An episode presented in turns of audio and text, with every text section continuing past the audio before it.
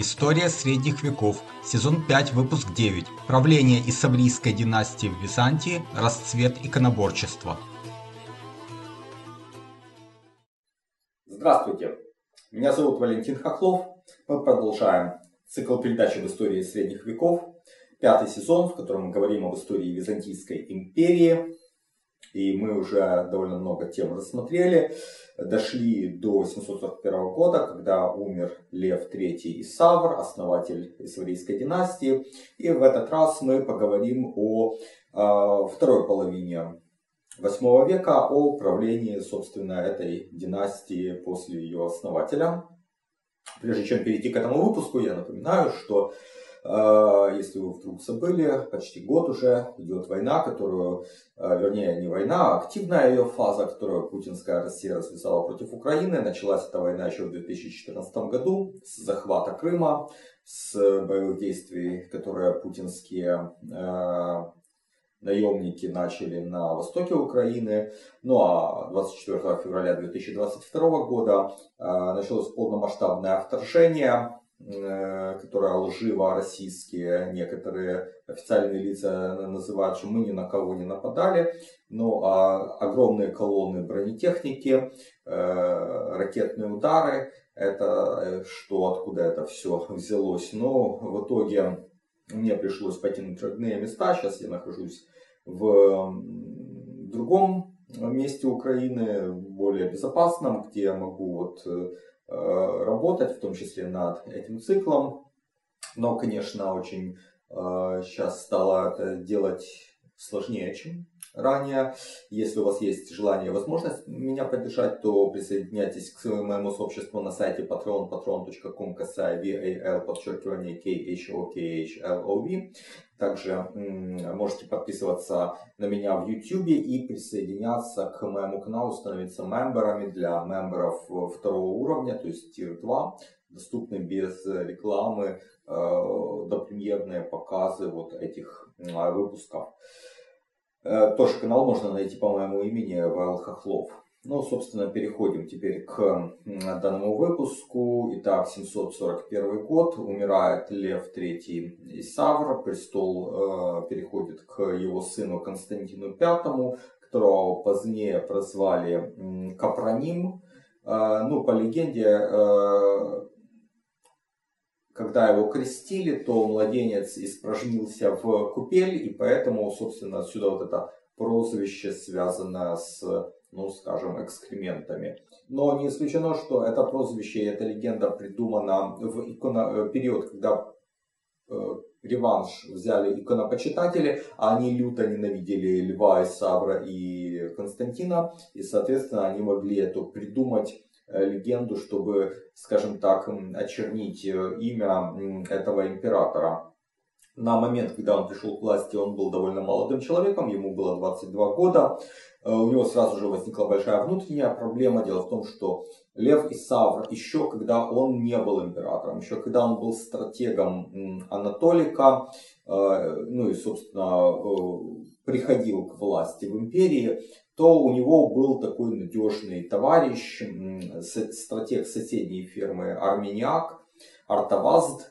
Э, за него Лев э, выдал свою дочь Анну, то есть они породнились. Впоследствии Артаваст был, ну, скажем так, вторым человеком в империи, главной опорой Льва и Савра, и тот ему щедро вознаграждал. Ему была отдана э, фема Апсики, это важнейшая фема на тот момент. Она находилась сразу к востоку от Константинополя, через вот Босфор, через Мраморное море. Там стояла армия, которая прикрывала столицу, это были основные вооруженные силы. Ну и когда там был мятеж против, мятеж э, Анастасия, а, против Льва, то там был э, задействован комет Апсикия, и после его казни, собственно, Апсикий передался тоже Артавазду, при этом он сохранил за собой и за своим семейством Арминьяк, то есть как бы такой был очень э, влиятельный человек. У него с Анной э, родилось два сына, Никифор и Никита, племянники императора, и им тоже были пожалованы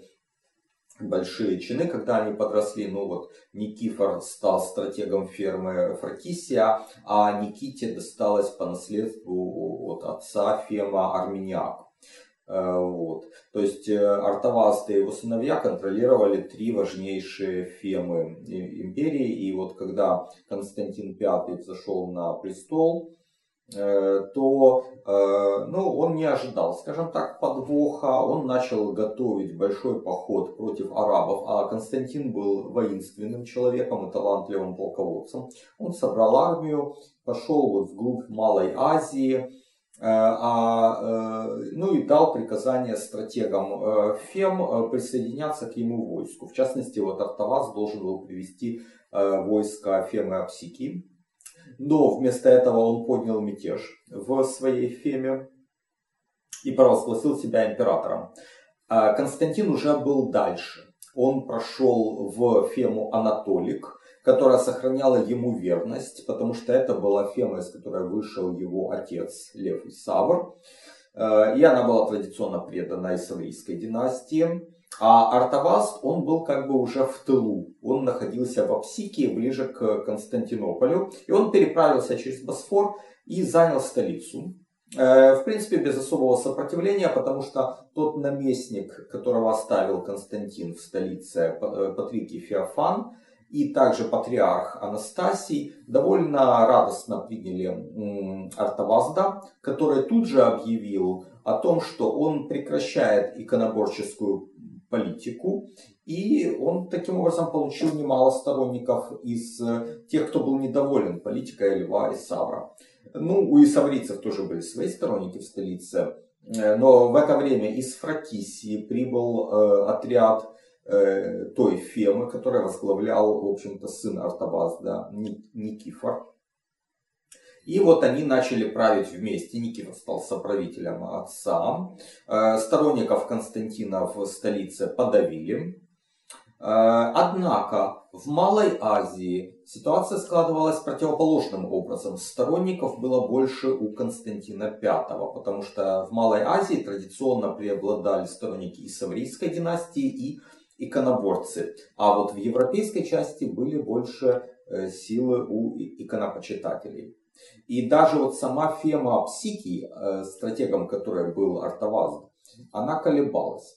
Когда в мае 742 года Артавазд из Константинополя переправился на Малоазиатский берег и пошел в поход против Константина, который находился ну, там, в глубине Малой Азии, то Фема Апсики не оказала поддержки своему вот, э, бывшему начальнику и в итоге, когда войско Артавазда сошлось с войском Константина, то Константин V одержал победу. Артаваз там вынужден был э, отступить обратно в столицу. Э, правда, на руку Константину сыграло еще то, что второй сын Артавазда, Никита, с войском Фемы Армениак, которая была вот еще дальше, не успел к этой битве, и Константин разгромил их поодиночке. То есть сначала Артавазда и старшего сына Никифора, а потом уже в августе э, войско Никиты, войско фермы Армения. Э, значит, Артаваст возвращается в столицу, и Константин ее осаждает. И на стороне Константина, что было очень важно, выступила фема, морская фема Кивериоты, э, и поэтому они не позволили подвозить продовольствие в Константинополь, с одной стороны, а с другой стороны, э, они снабжали продовольствием э, самого Константина и э, войска, которое осаждало столицу.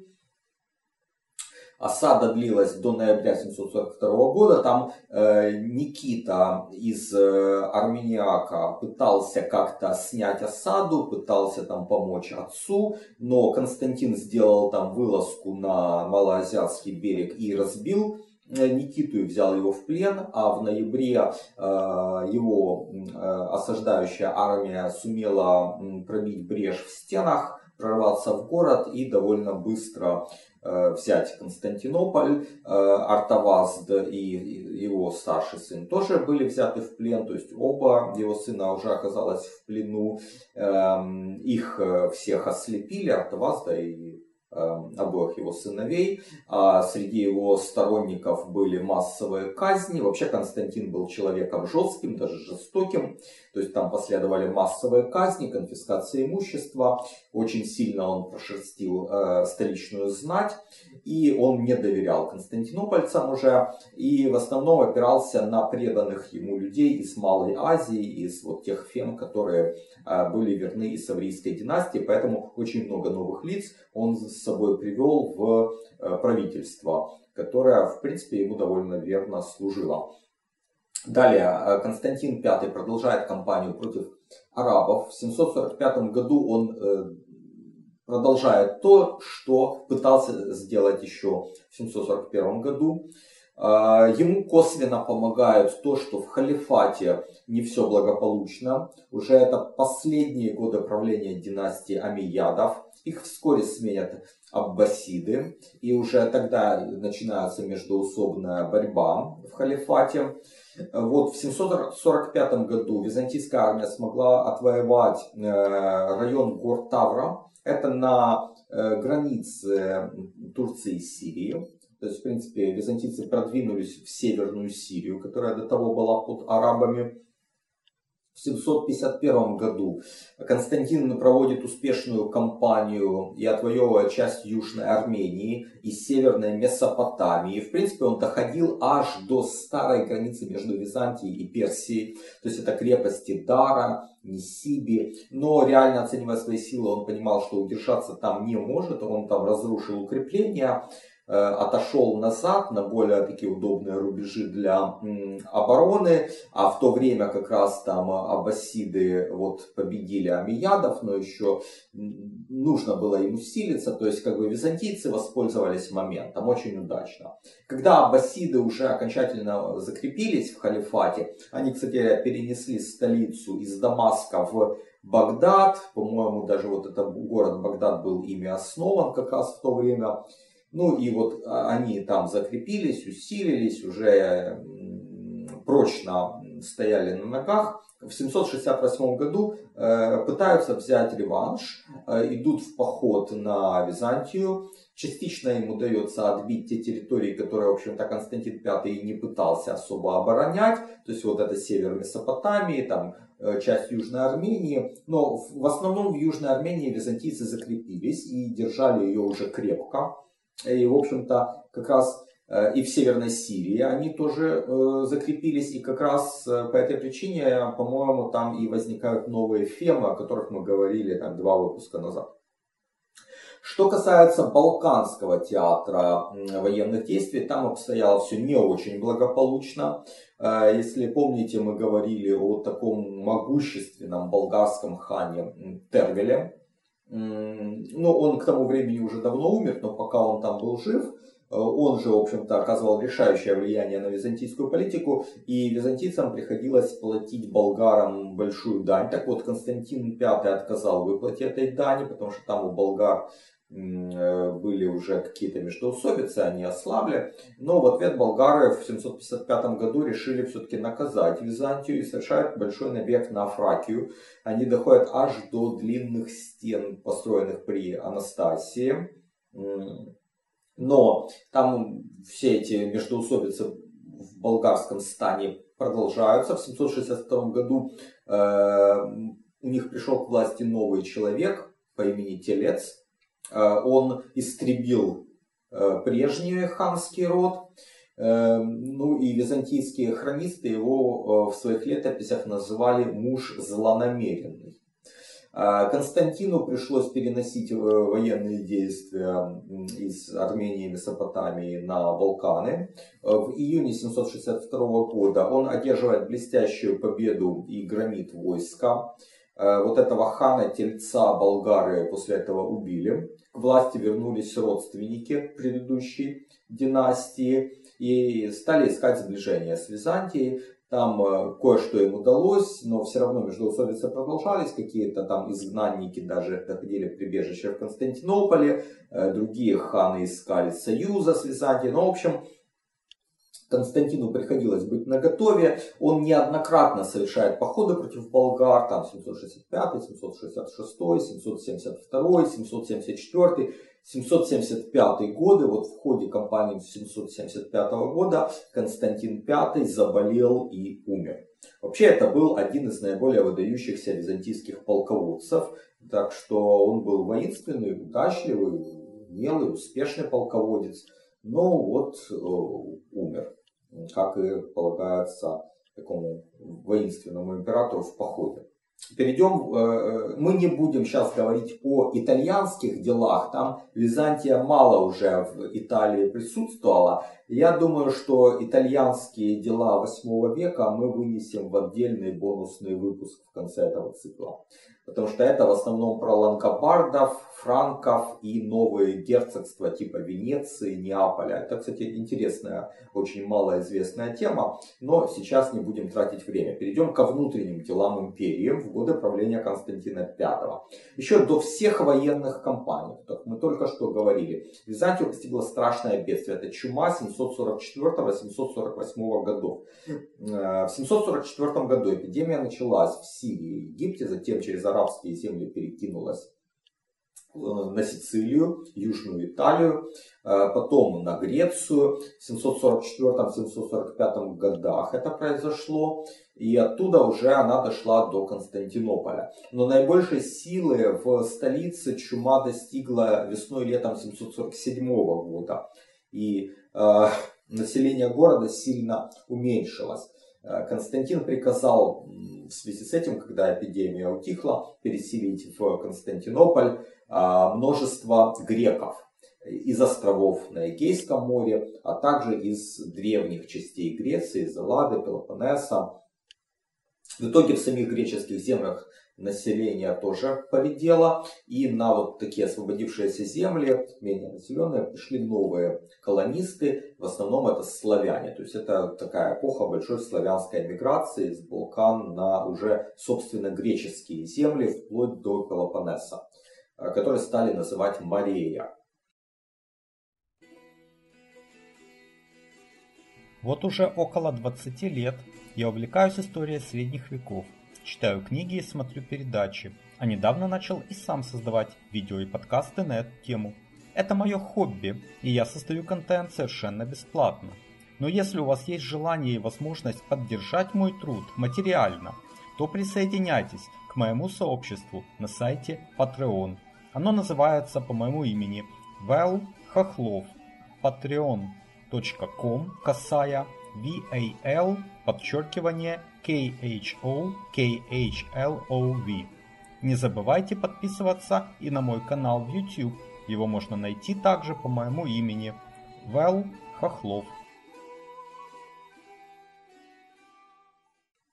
Самым важным внутренним делом Константина V было усиление иконоборческой политики, когда он укрепился на троне, э, мятежи там э, поборол, с военными кампаниями э, первыми разобрался, то в 752 году он готовит Большой Вселенский собор.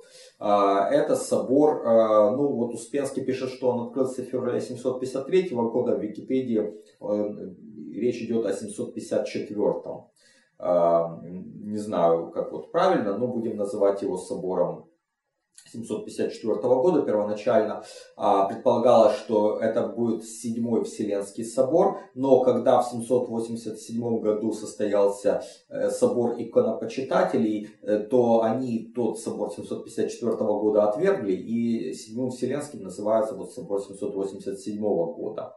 А, а собор 754 года был апофеозом э, иконоборчества. И вот некоторые его определения, я вам процитирую, которые хорошо иллюстрируют суть этого движения. Ну вот одно из определений этого собора. Кто пытается представить вещественными красками божественный образ Бога Слова по воплощении, а не поклоняется ему всем сердцем, умственными очами, анафема. Еще одно определение. Кто пытается изобразить на иконе нераздельное по ипостаси единство природы и плоти Бога Слова и называет этот образ Христом, допуская таким образом смешение двух природ, анафема. Далее. Кто изображает на иконе обожествленную через единение с Богом Словом плоть, как бы отделяя ее от восприявшего и обожествившегося божества анафема. И еще одно определение этого собора. Кто пытается вещественными красками изобразить на иконах лики святых, а не вдохновляется, напротив, доблестями их, изображенными в их жизнеописаниях, кто не почитает их святости и не испрашивает их молитв, как имеющих по священному преданию дерзновения ходатайствовать за мир, анафема. Слово анафема – это здесь не пустая декларация. Для духовных лиц последствием было извержение из сана, а для мирян – уголовное наказание, вплоть до телесных наказаний и конфискации имущества. Сильные гонения на иконопочитателей начинаются с 761 года. А, апофеоз кампании это 764-765 годы. А, особенно сильно достается монахам, которых Константин называл ненавистная раса, носящая одеяние тьмы. И собирался полностью уничтожить. В фракисийской феме, в феме Вукеллариев, по приказу императора, стратеги согнали всех монахов, которых там обнаружили, ну, считайте, всех монахов, и велели им, каждому, найти себе жену и жить как миряне впредь. А тех, кто отказывался, ослепляли и ссылали на остров Кипр. Э, в некоторых фемах монахов истребили поголовно. В 765 году, как реакция на это вот иконоборческие гонения, в Константинополе возник заговор среди высших сановников. А, вроде бы в него также был вовлечен патриарх. Заговор был раскрыт. Виновников жестоко наказали, главных зачинщиков казнили, остальных ослепили, патриарха сослали. В 766 году из ссылки его вернули в Константинополь, жестоко пытали э, и казнили. Э, кстати говоря, когда мы говорим о феме Вукелариев, это та фема, которая выделилась из фемы Апсики где-то в этот период, то есть в 760-х годах. Возможно, это была реакция на, на какой-то из заговоров, когда слишком могущественная фема Апсики была решено разделить и Вукелариев выделить в отдельную фему, чтобы у них был собственный стратег.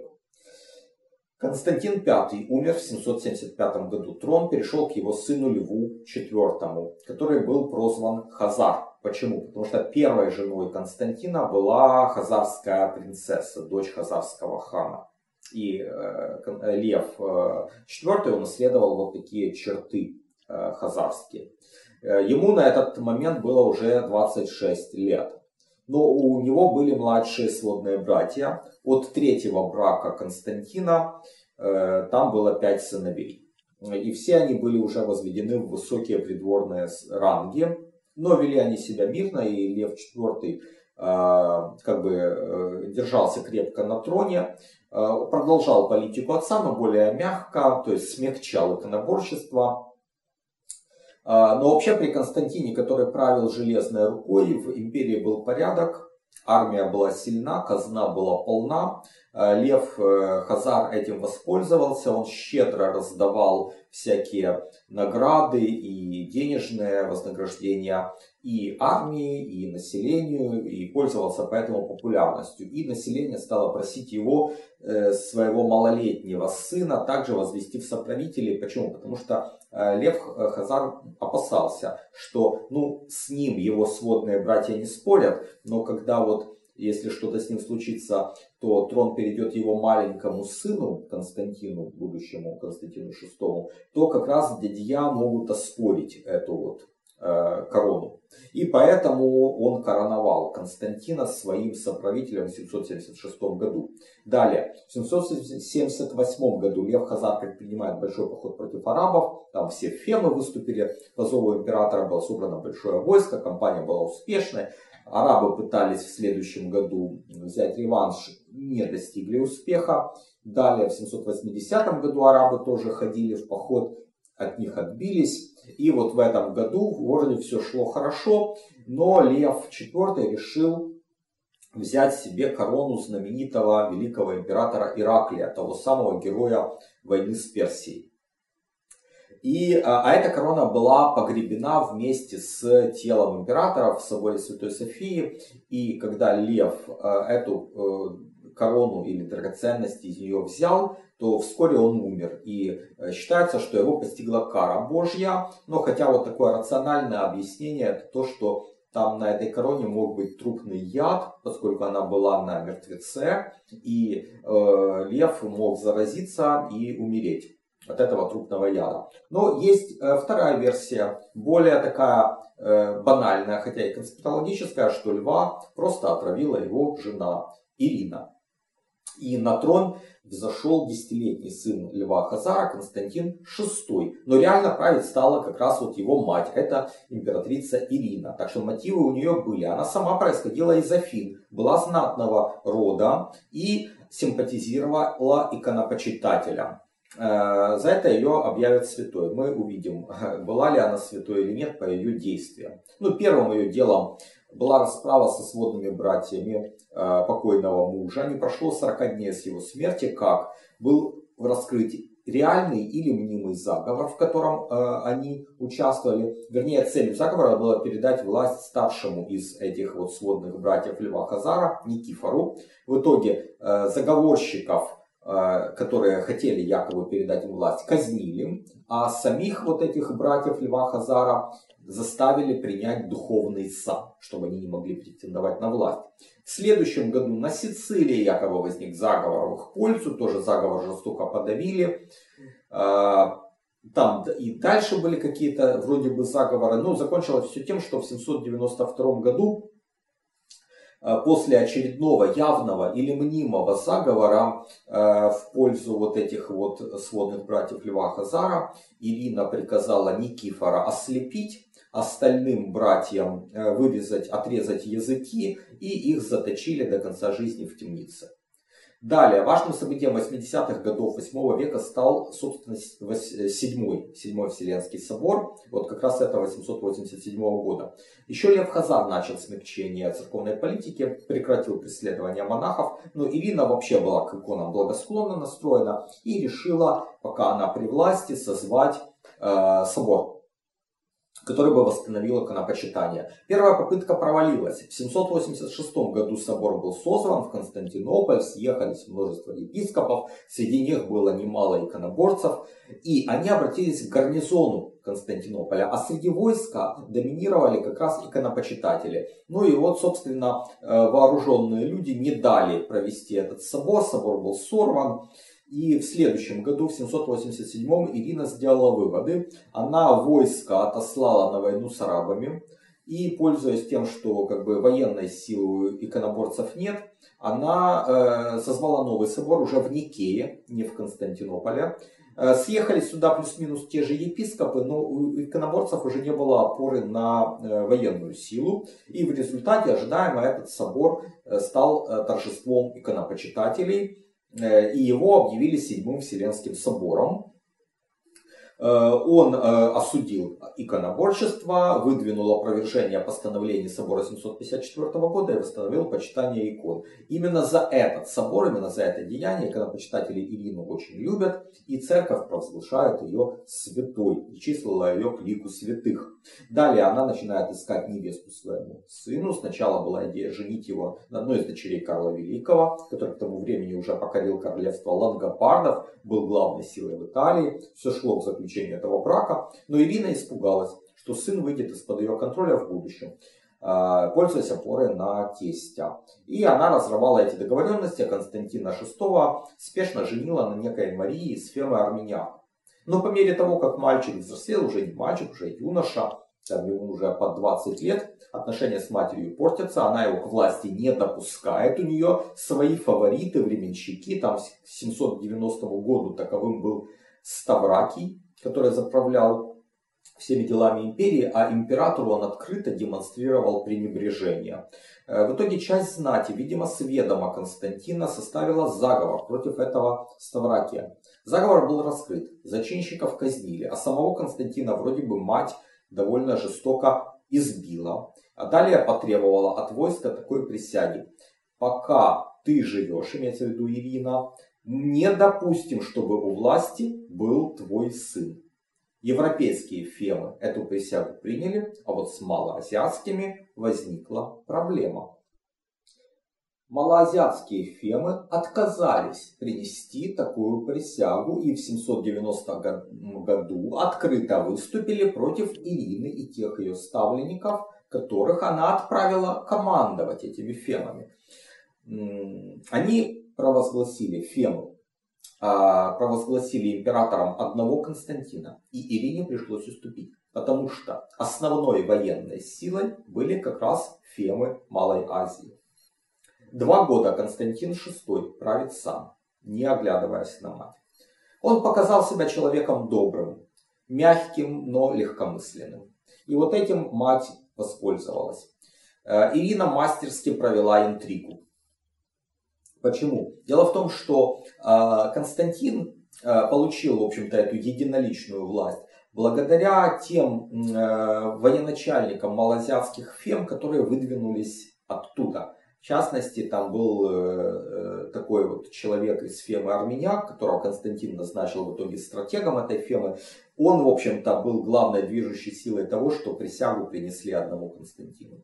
Так вот, Ирина интриговала против этого человека, настраивала Константина против него. В итоге как-то она убедила, что тот вот человек замышляет заговор, и Константин повелел его ослепить. Тем самым он сам себе выстрелил в ногу, можно сказать, или там сам себе руку отрубил правую, потому что лишился наиболее верного сторонника. Более того, в 793 году Константин предпринимает карательный поход в Фему Армения, потому что Ирина якобы сказала, что там Фема это недовольна и выступает против него, а на самом деле, конечно же, все было наоборот. Но в итоге Константин лишил, лишился Э, как бы такой благосклонности со стороны малоазиатских фем, чего и добивалась коварная Ирина. В 795 году Константин VI допустил еще одну роковую ошибку. Он увлекся одной девицей и потребовал развести себя с женой, вот той самой Марией. Патриарх от этого уклонился, потому что ну, это было явно беззаконие. А Константин в итоге добился, что какой-то из священников его развел и э, венчал с вот его возлюбленной, которая была, к слову, племянницей одного из виднейших таких монастырских деятелей, э, по-моему, иконоборческих. И, и вот этот дядя, который как бы протестовал против этого беззаконного брака, по-моему, Федор Студит, Константин его сослал и тем самым настроил против себя еще и иконоборцев. В итоге он со всеми ссорился, вернее, там его мать этому очень сильно способствовала, потому что она тайно подстрекала в столице возмущения против этого второго брака. Э, там в 796 году у Константина рождается сын от вот этой второй жены. Он там расслабляется, он считает, что все хорошо, а Ирина ведет, плетет такой сложный заговор. Но о заговоре становится известно Константину, и он бежит в Малую Азию, пытаясь найти там сторонников. Э, среди его приближенных у Ирины есть несколько агентов. И в 797 году она им передает послание, что если вы сейчас что-то срочно не предпримете, то я Константину вас выдам. И опасаясь за свою жизнь, эти агенты э, схватили Константина и переправили через Босфор в Константинополь, передали в руки Ирины. 15 августа 797 года Э, в Парфировой зале Большого дворца, где вот этот вот Константин, собственно, и был когда-то рожден, по приказанию своей матери императора ослепили. Вот, вот святая Ирина прославилась тем, что ослепила собственного сына. В жизнеописании, составленном Дмитрием Ростовским, было написано, что императрица так любила Бога, что Бога любила больше, чем собственного сына, и поэтому сына ослепила. Но, конечно, мы видим, что не Бога она любила, а власть. Власть она любила больше собственного сына, и ради власти она пожертвовала вот своим единственным ребенком. Вообще это было неслыханное событие. Там, конечно, возмущение было даже среди иконопочитателей. Там писали, что солнце померкло, что Божья кара постигнет. Э, из-за неслыханного, конечно, злодейства. Э, но еще одно неслыханное дело было, это что Ирина объявила себя императором и самодержцем. Никогда ранее на троне Римской империи не сидела женщина. Это было неслыханно, в Риме этого не признали. Э, это, кстати, дало папе повод считать императорский престол вакантным. Именно поэтому Папа Римский предложил корону Карлу Великому и на Рождество 800 года короновал Карла императором Рима. Но об этом мы говорили в первом сезоне, не будем тогда повторяться. Э, в Византии это не признали. Карл со своей стороны признавал только себя императором Рима. Тут речи не шло о двух империях. Император Запада, император Востока. Нет. Речь шла, что империя едина. Просто Карл считал себя единственным императором, а Ирина считала Карла узурпатором, а себя единственным императором тоже. Э, но ни одна из сторон не имела достаточно силы, чтобы решить вопрос военным путем. Хотя Карл пытался, там кое-что в Италии из византийских владений франки оттяпали под шумом. Но все-таки Карл решил действовать дипломатическим путем, и в 802 году в Константинополь отправилось посольство с предложением Ирине выйти за Карла замуж. Это позволило бы соединить обе части империи в рамках одной семьи, ну и дальше уже восстановить единую Римскую империю. Ирина вроде бы была не против этого. Но э, планам не суждено было осуществиться, потому что 21 октября 802 года, в то время, когда посольство франков пребывало в Константинополе, против Ирины был составлен заговор, на этот раз успешный, императрицу э, не сложили и сослали на остров Лесбос, где она умерла менее чем через год. Э, вроде бы она раскаивалась очень сильно о своих предыдущих поступках, о своей жестокости по отношению к сыну, посадила в честь э, сына дерево, там и много плакала, но вот э, сына не вернешь. Сама же, в общем-то, виновата. На этом мы э, заканчиваем с Исаврийской династией. Э, и в следующий раз будем говорить о завершающей части иконоборческого периода, где было еще там две менее значительных династии. Я благодарю вас за внимание. Присоединяйтесь к моему сообществу на сайте patreon, patreon.com, касая VAL, подчеркивание KHOKHLOV. Подписывайтесь на мой канал в YouTube по моему имени, Павел Хохлов. Также становитесь мемберами этого канала. Ну, а мы с вами увидимся в следующий раз. Всего доброго, до свидания.